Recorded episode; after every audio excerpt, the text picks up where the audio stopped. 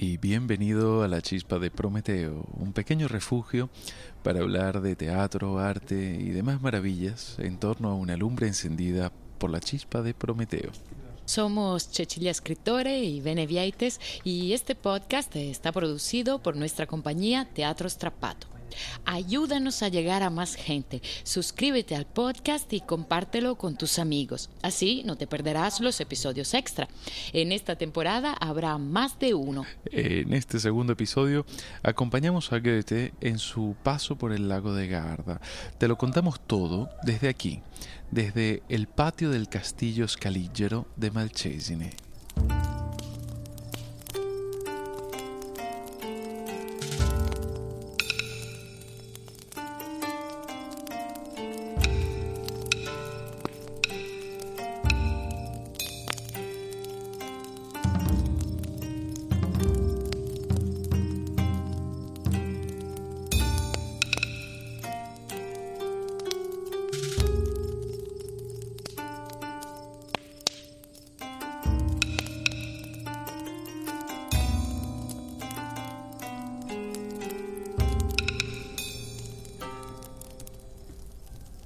Fluctibus et fremitu resonans, benace, marino.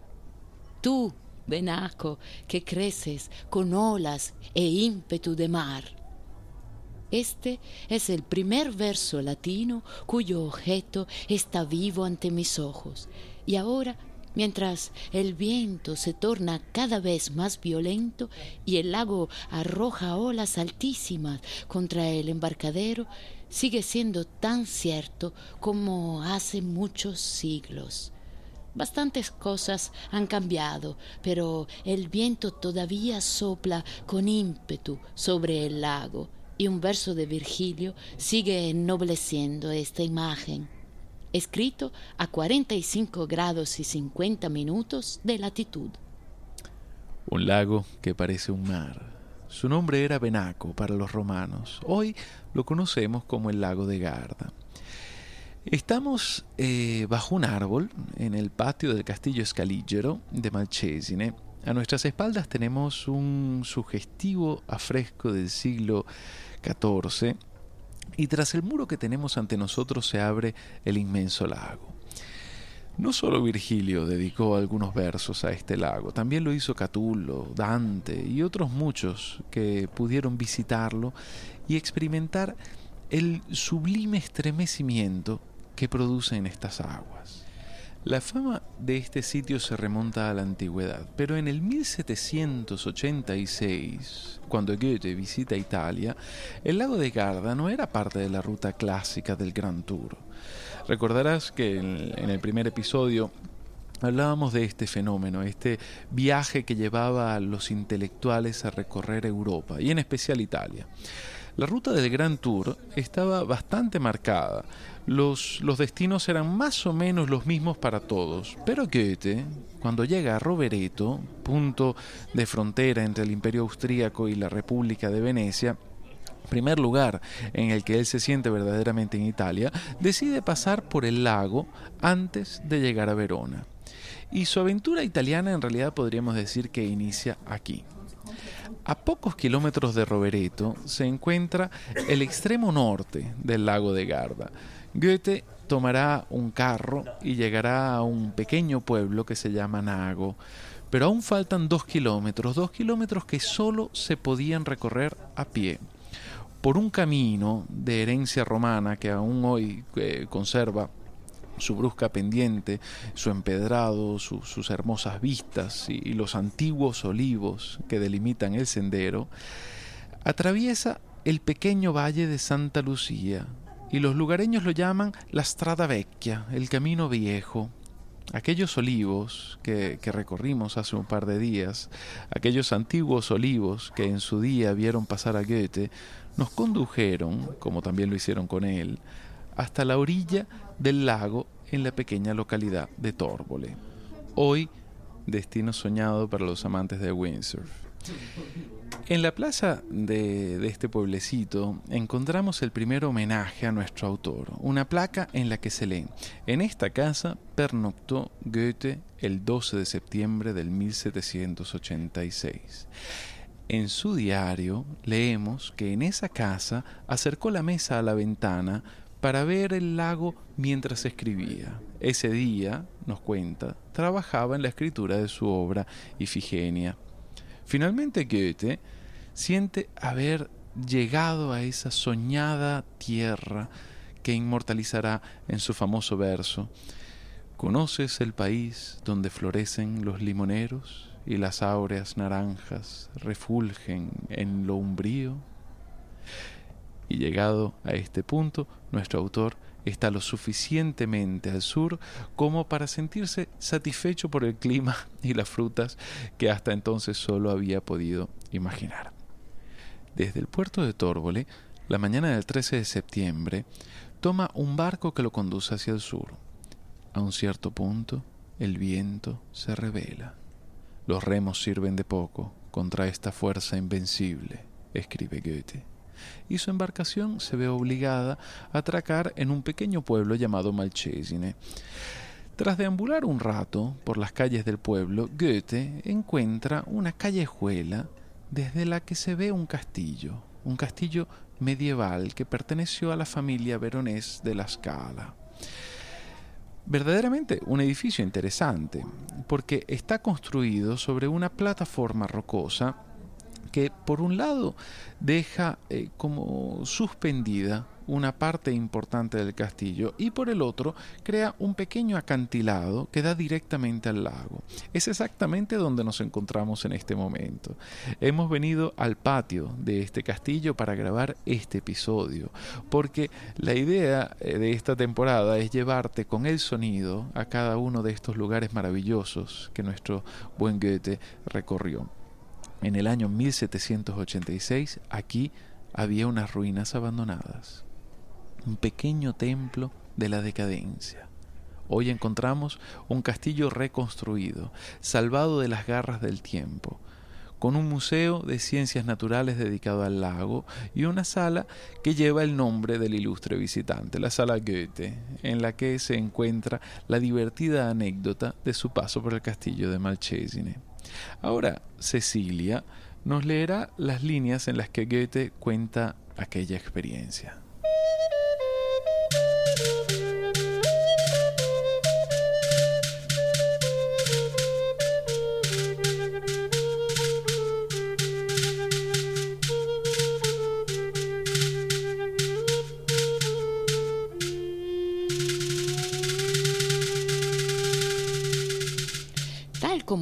Había propuesto, me dirigí por la mañana temprano al viejo castillo, el cual, sin puertas, custodia ni vigilancia, es accesible a cualquier persona.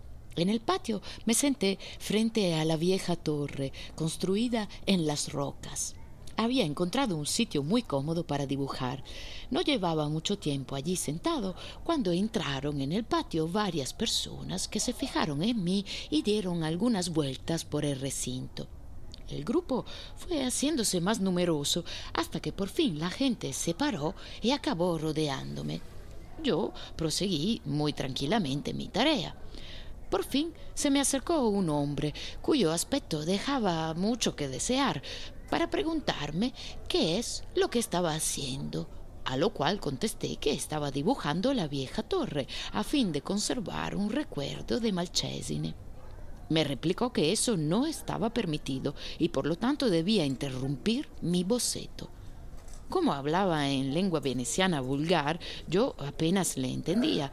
Entonces, con calma verdaderamente italiana, me quitó la hoja y la rasgó. Advertí cierto movimiento de disgusto ante esta acción entre los presentes. Una mujer mayor sostuvo que eso no estaba bien y que había que llamar al podestá la persona que sabía juzgar sobre asuntos de este género.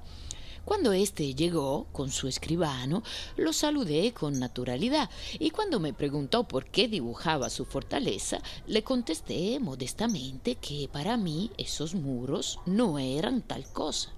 A él y a la gente allí reunida les llamé la atención sobre el estado ruinoso de las torres y murallas, sobre la ausencia de portones, sobre la situación indefensa, en resumidas cuentas, de aquel conjunto, y afirmé que mi única intención había sido ver y dibujar una ruina. Me preguntaron qué podía tener aquello de notable si no se trataba más que de una ruina.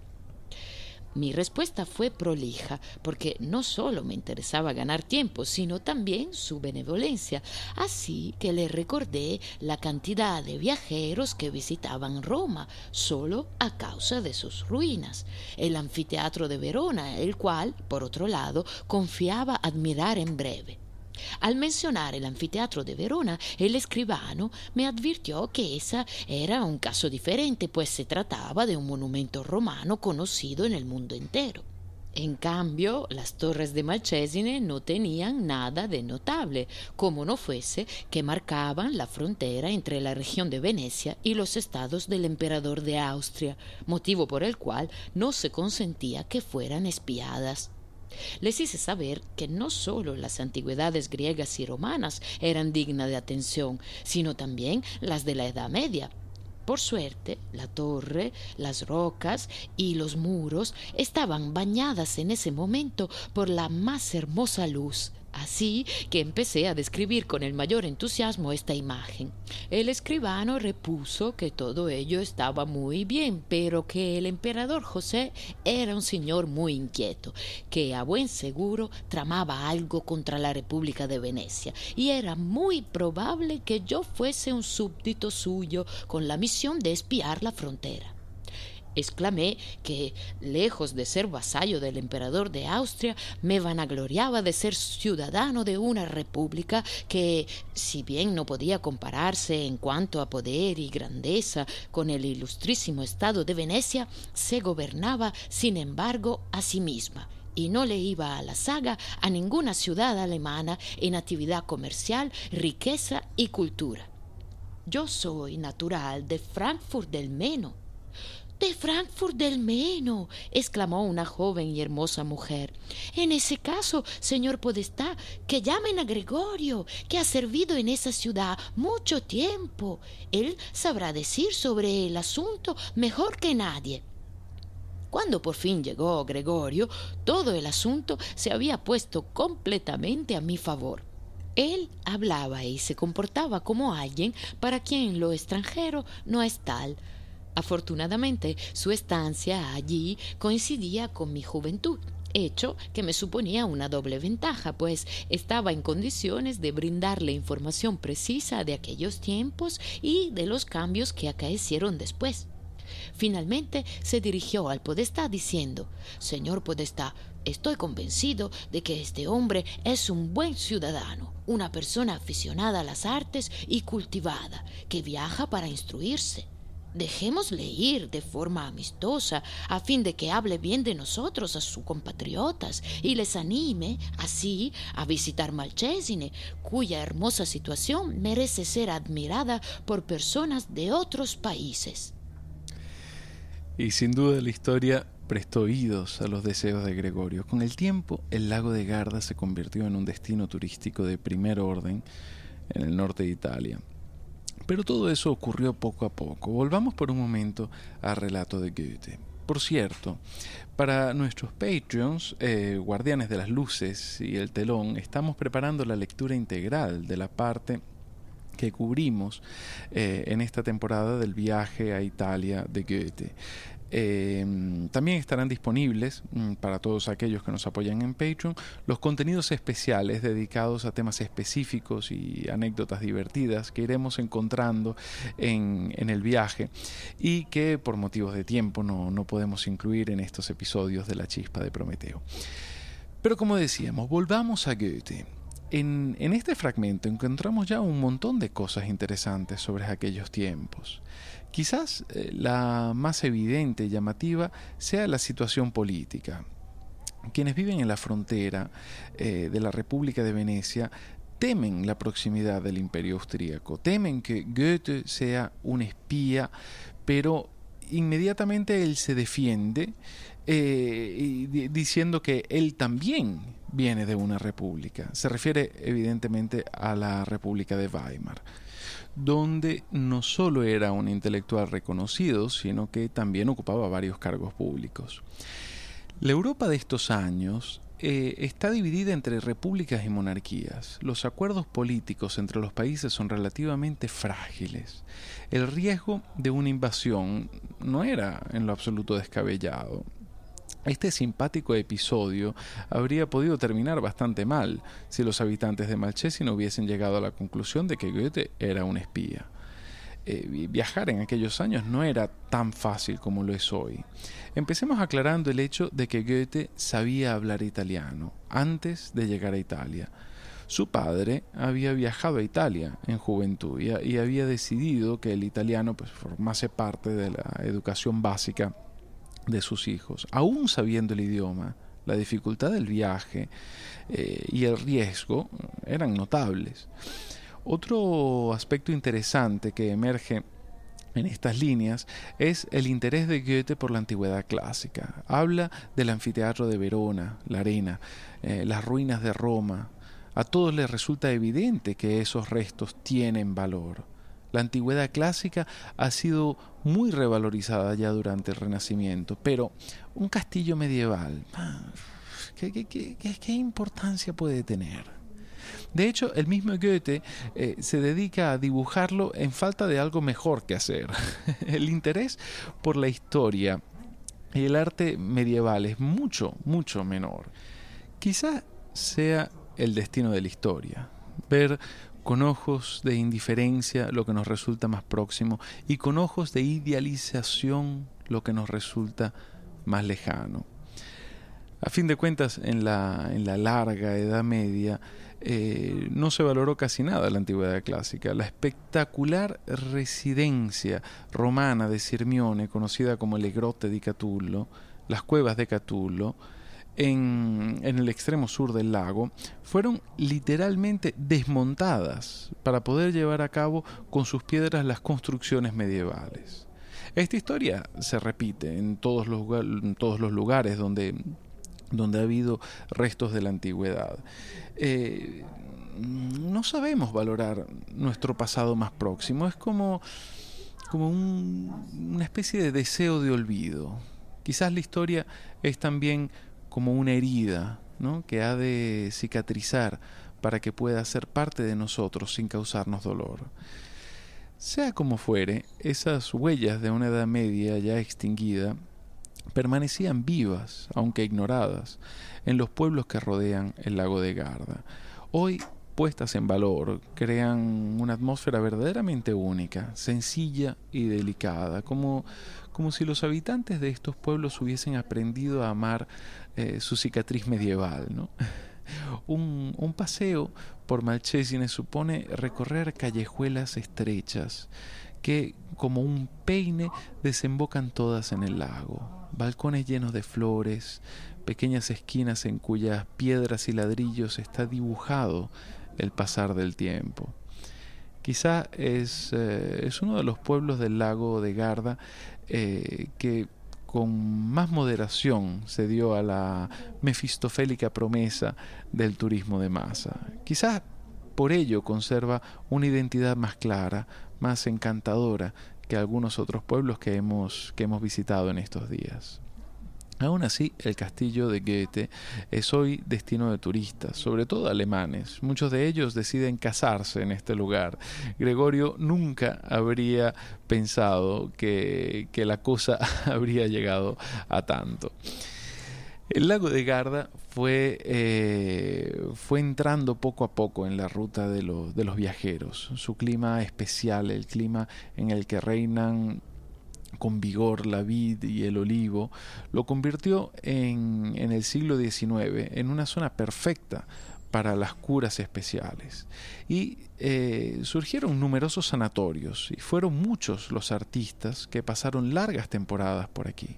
Franz Kafka, Gustav Klimt, André Gide, Thomas Mann y su hermano Heinrich Mann, artistas del norte que vinieron para curarse, para reponer fuerzas, para inspirarse, que vinieron y aquí pintaron, escribieron, soñaron.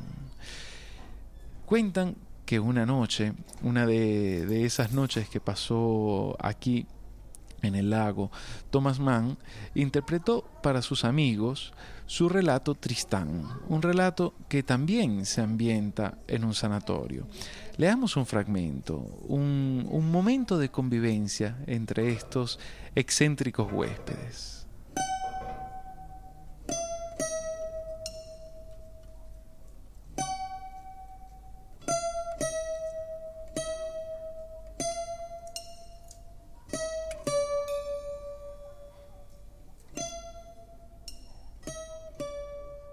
¿Es usted madrugador, señor Spinel? dijo la señora Cloterian.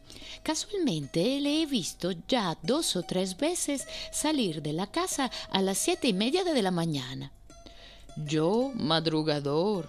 Oh, no, señora. La verdad es que si madrugo es precisamente porque soy un dormilón.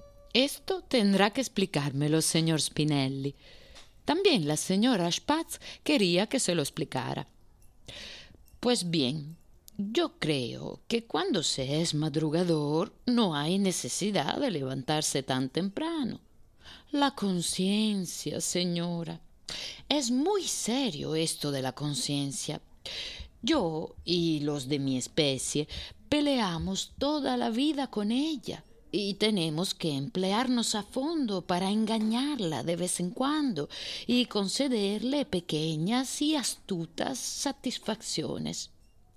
Somos trastos inútiles, yo y los de mi calaña, y prescindiendo de las pocas buenas horas de nuestra vida, nos arrastramos, heridos y enfermos, conscientes de nuestra inutilidad odiamos lo útil porque sabemos que es vulgar y feo y defendemos esta verdad solo como pueden defenderse las verdades indispensables y sin embargo estamos tan corroídos por la mala conciencia que ya no queda en nosotros ni un solo punto sano.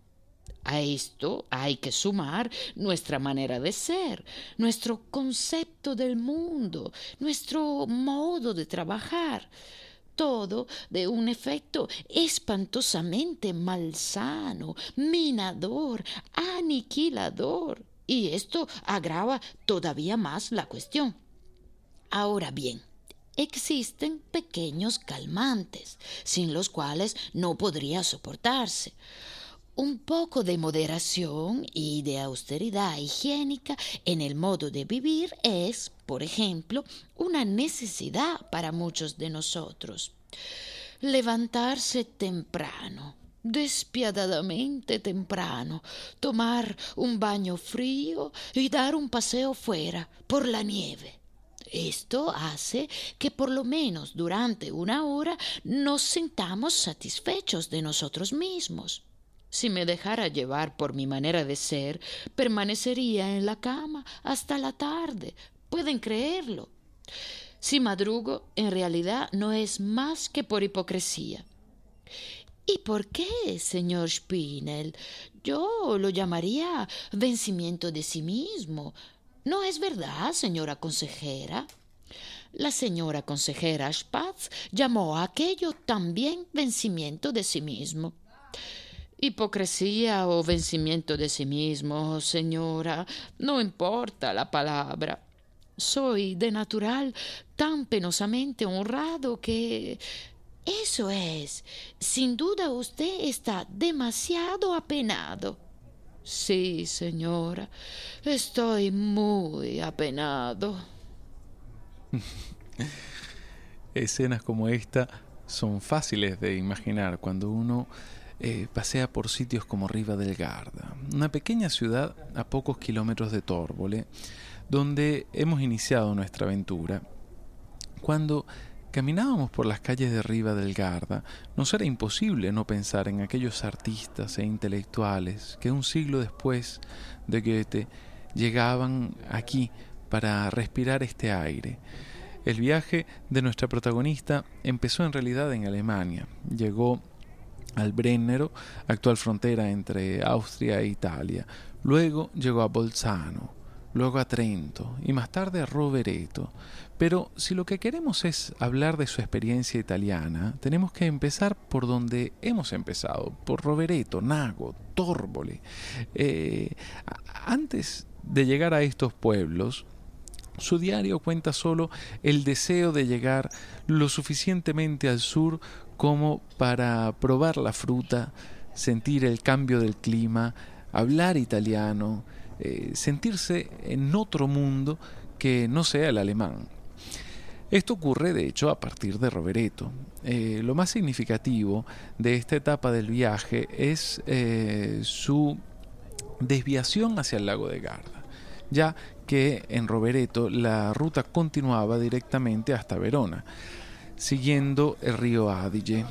En Verona, Goethe encontrará por primera vez la monumentalidad arquitectónica romana, el arte véneto y otras muchas cosas que descubriremos en unos días, siguiendo sus pasos, eh, leyendo cómo veía él el mundo, cómo imaginaba el pasado y viendo cómo ese mundo ha cambiado hasta llegar a nuestros días. En esta segunda temporada hemos preparado algunos episodios extra. En ellos compartiremos interesantes entrevistas que hemos podido realizar por el camino. La primera fue publicada la semana pasada, si no, eh, te las quieres perder, suscríbete al podcast en tu plataforma preferida y de esta forma eh, nos ayudarás también a ser mejor valorados por las plataformas, eh, haciendo, haciendo sí que la chispa de Prometeo llegue eh, a más gente. El viaje continúa desde este castillo que, que, tantos rostros ha tenido a lo largo de la historia, que tantas gentes ha visto y que sigue expectante ante el futuro. Desde este castillo eh, tomaremos el camino que rodea el lago hacia el sur. En unos días estaremos en Verona.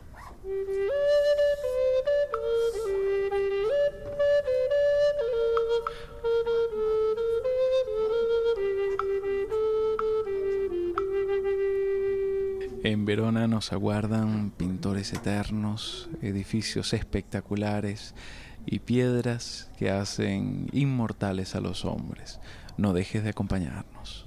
Si te suscribes a la chispa de Prometeo, ayudarás a que nuestro programa pueda llegar a mucha más gente.